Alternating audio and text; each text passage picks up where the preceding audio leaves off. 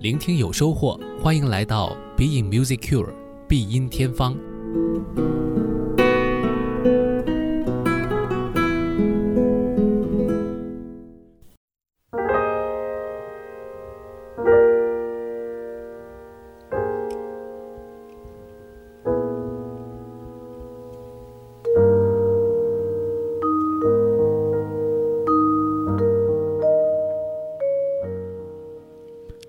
这里是 Being Music Cure，我是顾超。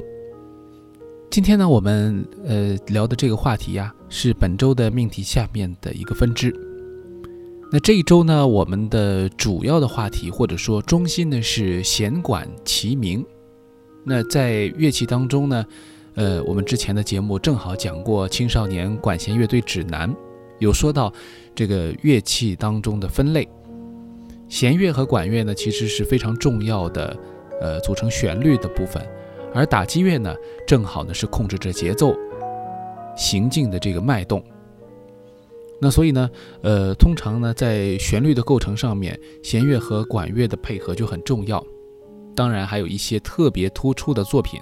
所以我们其实主要是想通过这一周的两期节目呢，来和大家一起分享一些弦乐和管乐之间的共鸣。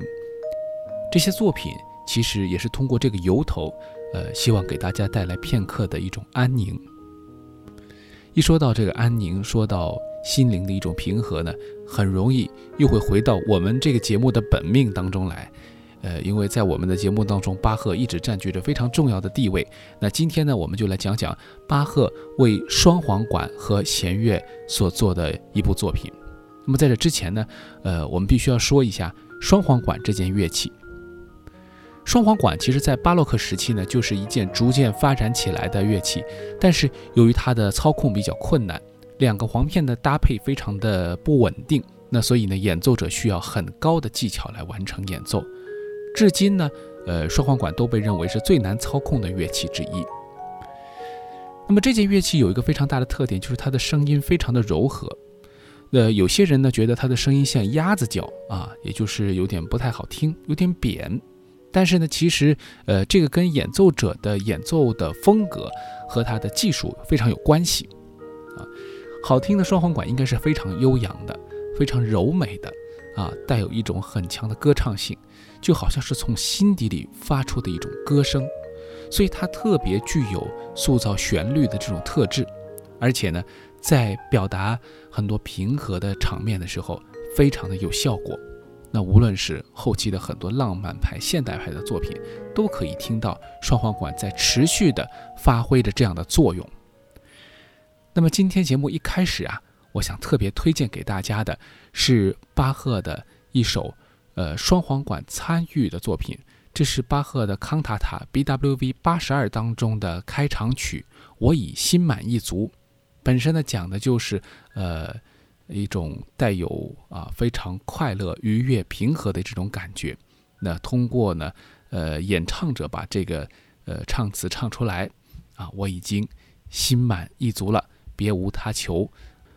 那唱词里面呢，还提到了我已经看到了他，啊，这一句呢是全曲中间的一个转折，变得特别的光明。那其实大家也能感受到这当中唱词当中表达的一些宗教情节和这种。呃，信徒的呃一种理想吧。那么，正是在这样的展露之下呢，除了歌唱和乐队，我们听到大部分的是巴洛克时期的主要的弦乐队，但是双簧管起到了很重要的旋律线的作用，并且呢，在这里使用的是一种固定的双簧管来演奏。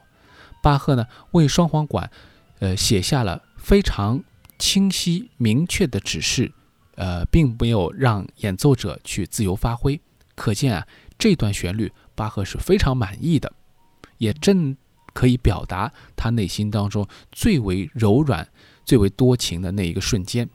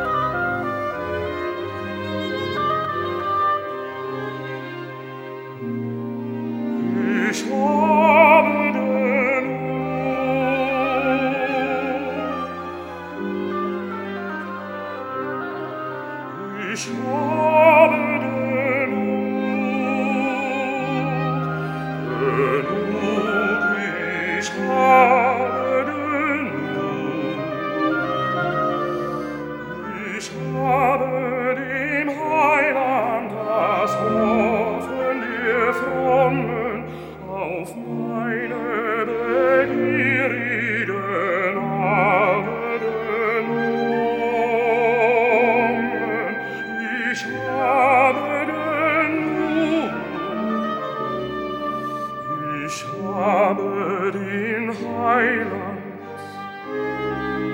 das Hoffen, das Hoffen dir Frommen. Ich habe in Heiland, das Hoffen dir Frommen, auf meine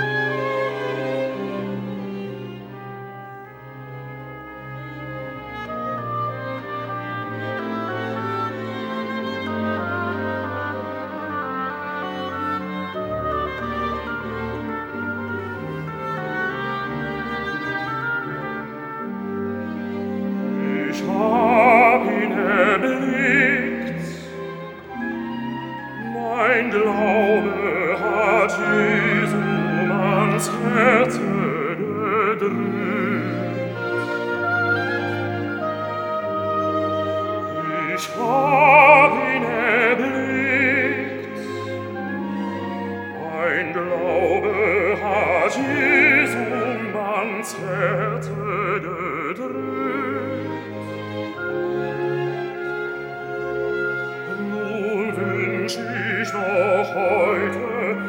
ich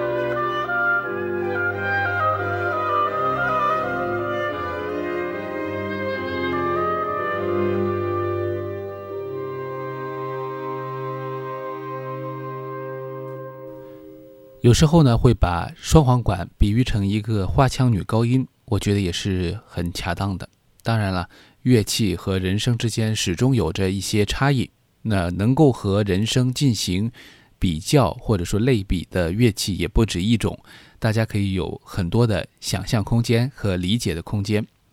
那接下来呢，我们要为大家隆重介绍的就是巴赫的这首小提琴与双簧管的协奏曲。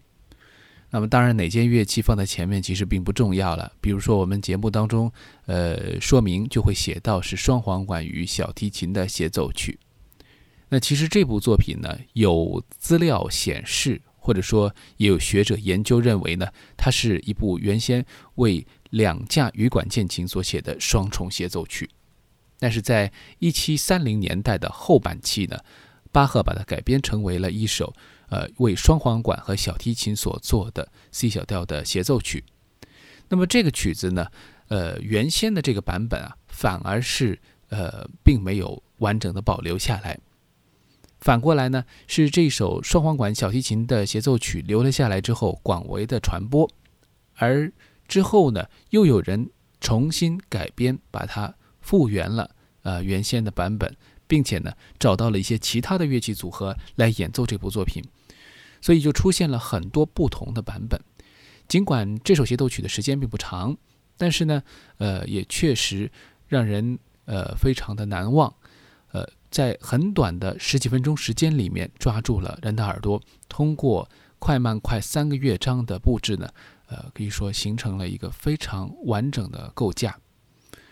这首曲子。有那么多的改作版本，就说明啊，它是非常受到欢迎的。那巴赫的这部作品呢，第一乐章我们就可以听到非常明亮的，也很柔和的双簧管，呃，和小提琴独奏之间的这种对话，以及和整个乐团之间的这种协奏的关系。这首曲子呢，有点像一个变奏曲。我们来听到这个第一乐章的一开头的这个旋律呢，在最后的部分呢，又进行了再现。而中间呢，就好像是一个变形的过程。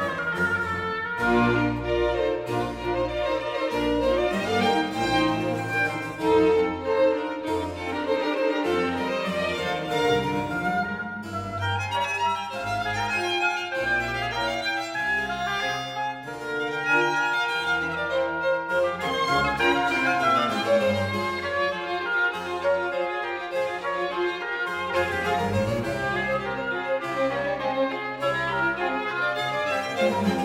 ぞ。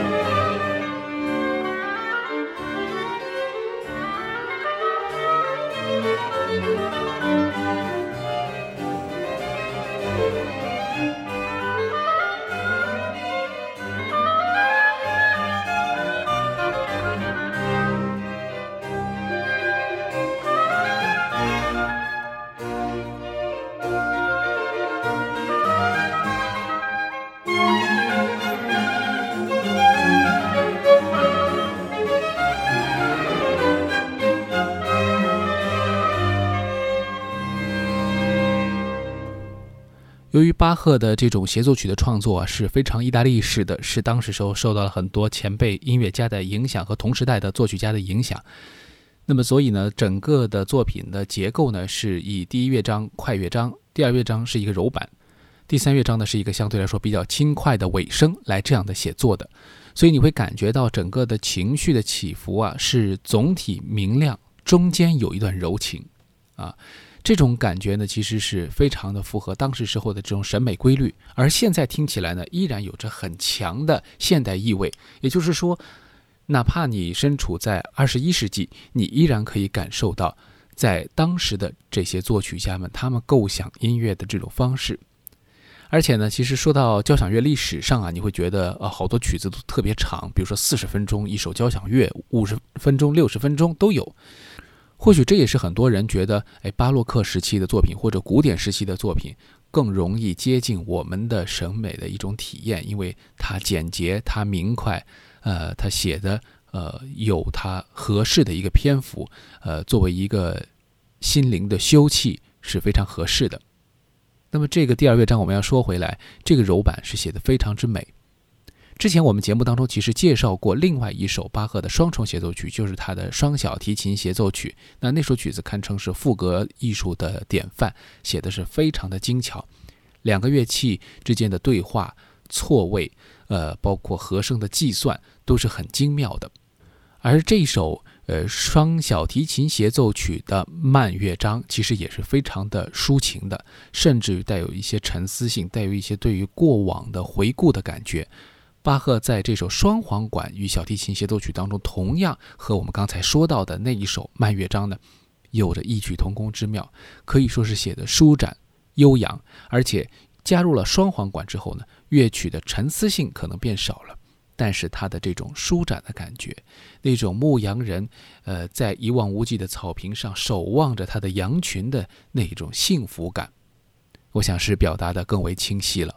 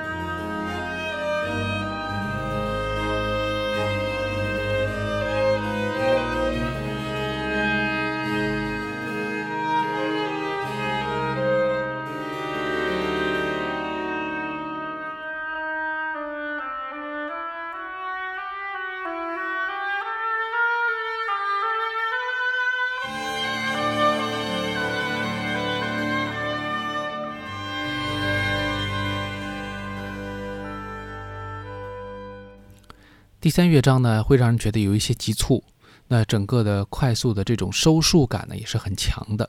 那么在这个第三乐章当中呢，巴赫呃用到了一些类似于古代的舞曲和一些十反段落的使用，呃，让乐曲的这种呃记忆感更强，你很容易记住这当中不断重复的片段，还有一些比较反拍子的舞蹈节奏呢，也增强了整个乐曲的一种呃韵律感。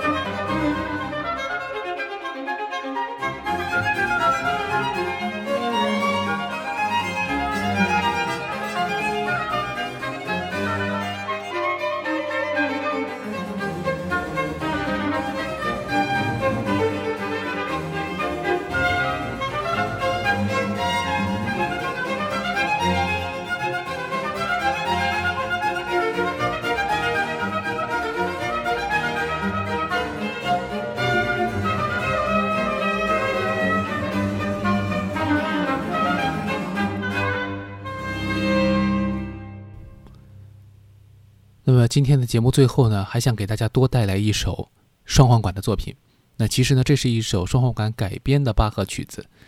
那么换用双簧管来取代原先的这个版本，啊，原先呢其实是一个呃乐队合唱的一个作品。那么这是巴赫的康塔塔《世人渴望的喜悦》当中非常重要的这段合唱。那么这段合唱呢，呃，有着非常强的对未来的期待。呃，我想呢，也是呃，适应很多朋友的内心世界吧。我觉得，呃，内心当中有一些能量，通过音乐来获得之后呢，其实也是对于你自己内心当中那种渴望、那种追求的再次发现。它本来就在你的内心当中，只是通过伟大的作曲家将它表达出来、激发出来，用双簧管的形式来表达呢，可能更为的甜美，也更加的柔和。你也能够更容易体会到，即便原曲的合唱的唱词，你可能毫无头绪，但是通过纯粹的音乐的聆听，你也能够感知到巴赫想要传达出的那一份普世的情感。这就是今天的 Being Music Cure，我是顾超，下期节目接着聊。